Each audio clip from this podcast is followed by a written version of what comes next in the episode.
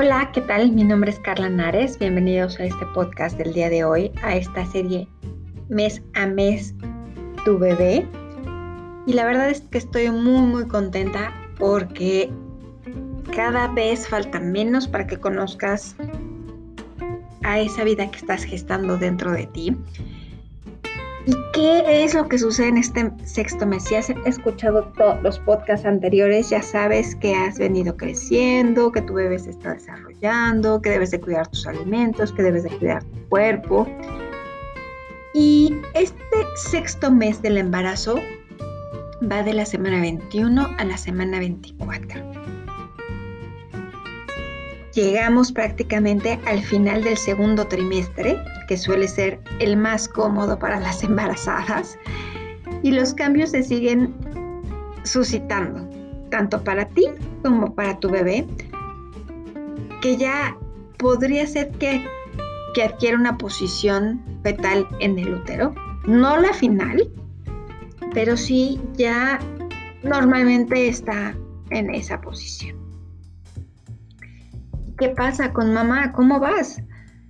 ya has pasado eh, calambres, si es que te dan calambres, náuseas, antojos, este, o estás en tu embarazo pleno donde no tienes ningún síntoma. Y voy a empezar a hablar como siempre de qué es lo que puede suceder, qué se puede agudizar y qué pasa con algunas mamás embarazadas. Algo que nos preocupa muchísimo son las estrías. Entonces, las estrías es porque nuestra piel se estira tanto. Obvio, nuestro bebé está creciendo adentro. Inclusive a veces te puede provocar que te pique y te da comezón. Por favor, no te rasques. Humectate, siempre se los he dicho, humectate muchísimo la piel con aceite de almendras, con alguna crema que, que tú prefieras. Eh, la que tú gustes. La verdad es que eh, tengo algunas de mis preferidas, pero este no es el podcast para ello. Pero sí humecta tu piel. ¿Qué más puede pasar? Las famosas manchas en la piel. Estas pueden aparecer por el aumento de los estrógenos. Estas hormonas nos activan, eh, activan los melanocitos, que son unas células que producen la melanina. Y estas zonas más oscuras, especialmente se nos marcan en el rostro, son conocidas como cloasoma o máscara del embarazo. Tengo que confesarlo, a mí me quedó, me quedó como si tuviera un poco de bigote. Eh, entonces, no las pueden eh, evitar porque son la producción de estrógenos, pero sí posteriormente pueden utilizar, hay muy buenas cremas hoy en día para desaparecer las manchas. ¿Qué otro síntoma puedes tener? Puedes tener más problemas en la espalda, el peso del líquido amniótico, la placenta y de tu propio bebé pueden causar dolores de espalda. Entonces te aconsejo que uses yoga, que hagas yoga, que uses la pelota de pilates eh, para aligerar eh, las molestias en la espalda. Otra cosa que puede suceder es que ya puede ser que veas de pronto calostro. El, recuerda que este líquido es el precursor, voy a decir, o es el, pues sí, el precursor, precursor de la leche materna y es producido por tus glándulas mamarias meses antes y después, unos días después de tu parto.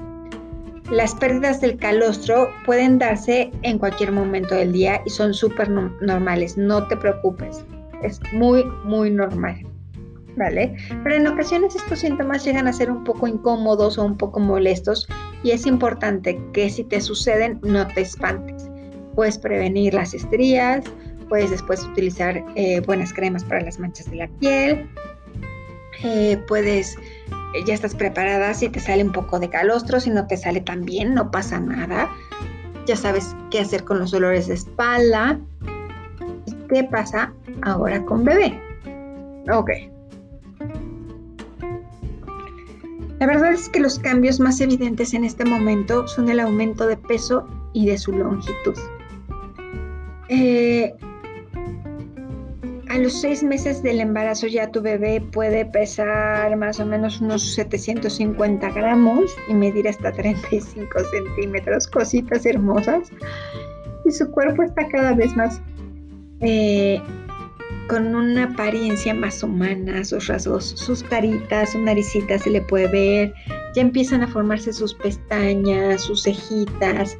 Es más o menos en este mes cuando llegan a abrir sus ojitos y es capaz de responder a algunos estímulos visuales, ¿vale? Entonces es, es algo súper, súper lindo que tu bebé está descubriendo ahorita. Su piel sigue siendo muy finita, aunque ya empieza a arrugarse y aún así ya no es translúcida, pues ya ha adquirido un color rojizo debido a que los capilares eh, ya, se ya, ya transparentan. Sin embargo, aún le falta ganar algunas capas de grasa debajo de su piel, pero ya se le ve menos transparente. Su oído ha empezado ya a desarrollarse en el mes anterior, como te platiqué, y se perfecciona durante esta semana, si puede distinguir aún mejor los sonidos. Otro sentido que sigue evolucionándose es el del gusto.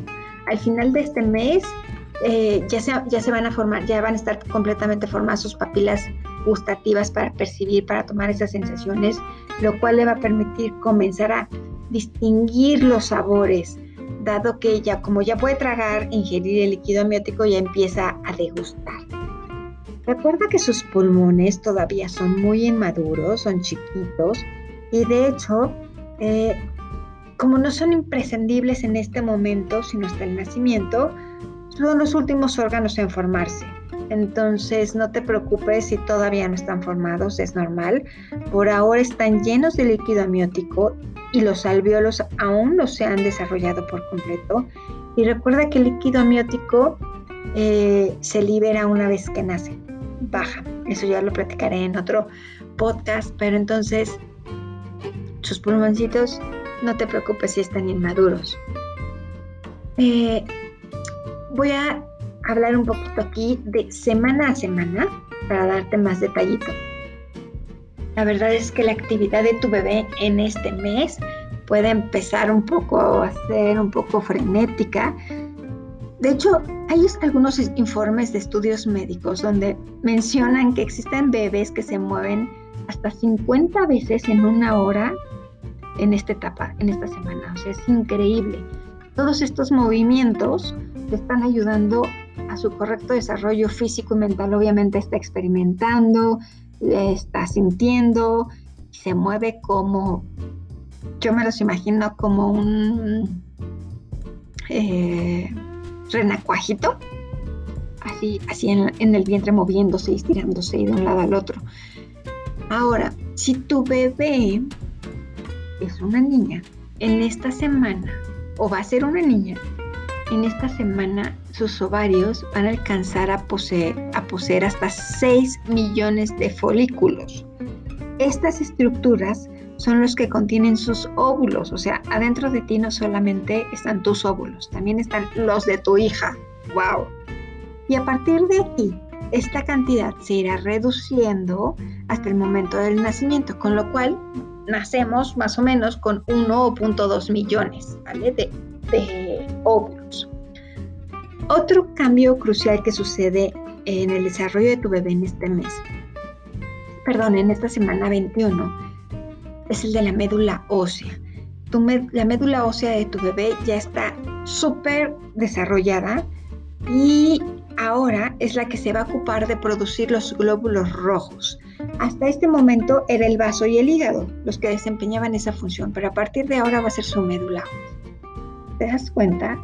No, es que me, impacta lo que hace el organismo y hacen nuestros bebés y no puedo llamarlo más como algo divino. Es sorprendente.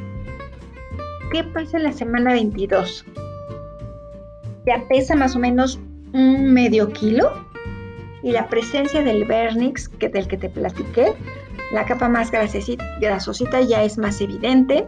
El sistema límbico de tu bebé, eh, formado por su tálamo, su hipotálamo, que son, eh, estas se encuentran en el cerebro, y las amígdalas cerebrales se encuentran ya en pleno desarrollo. Esta parte del sistema nervioso es... Me vas a decir, Carla, ¿de qué me estás hablando así como en el primer mes? Ok. Esta parte del sistema nervioso es la responsable de, de sus emociones, de la memoria que va a tener tu bebé o el hambre. Ajá, así como lo estás escuchando. Y esto le va a permitir, aunque te parezca increíble, comenzar a sufrir cambios en su estado de ánimo. Así ahorita en la semana 22 tu bebé adentro de ti ya sufre cambios de estado de ánimo. Entonces, maravilloso, maravilloso, maravilloso. La semana 23, eh, su fina piel delgadita, que ya está rojita, comienza a adquirir un tono más pálido. Eh, tu bebé recuerda que van a ser con una pigmentación en su piel, pero eh, no va a alcanzar su color definitivo hasta el primer año de vida. Entonces, por eso a veces te has topado o si lo has notado, algunos bebés nacen de un color y los ves un año después y dices, pero ¿qué les pasó? Es por eso, porque hasta el año de vida tomamos todos la pigmentación que vamos a tener el resto de nuestras vidas. Ahora, eh, ¿qué más sucede en la semana 23? Mm, su esqueletito, su estructura ósea,